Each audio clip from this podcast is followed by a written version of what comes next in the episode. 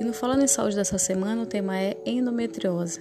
A endometriose é uma doença caracterizada pela presença do endométrio, que é o tecido que reveste o interior do útero, fora da cavidade uterina, ou seja, em outros órgãos da pelve, como trompas, ovários, intestinos e bexiga.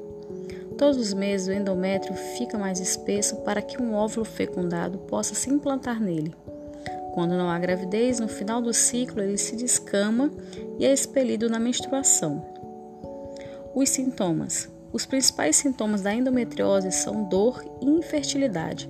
Aproximadamente 20% das mulheres têm apenas dor, 60% têm dor e infertilidade e 20% apenas infertilidade. Entre os sintomas mais comuns estão cólicas menstruais intensas e dor durante a menstruação, dor pré-menstrual, dor durante as relações sexuais, dor difusa ou crônica na região pélvica, fadiga crônica exaustão, sangramento menstrual intenso ou irregular e alterações intestinais ou urinárias durante a menstruação. Tratamentos: Existem dois principais tipos de tratamentos para combater as dores da endometriose. São é o tratamento medicamentoso ou o tratamento cirúrgico. Cada um deles tem suas especificidades e cabe ao seu ginecologista avaliar a gravidade da doença em cada caso e recomendar o melhor tratamento.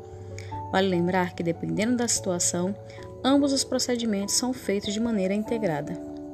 É importante ainda compreender que não existe cura permanente para a endometriose.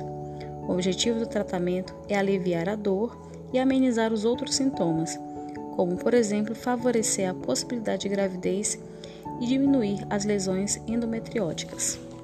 Para essas e outras dicas de saúde, continue nos acompanhando nas redes sociais. Meu nome é Elis Nara Nunes e este é o Falando em Saúde. Até mais!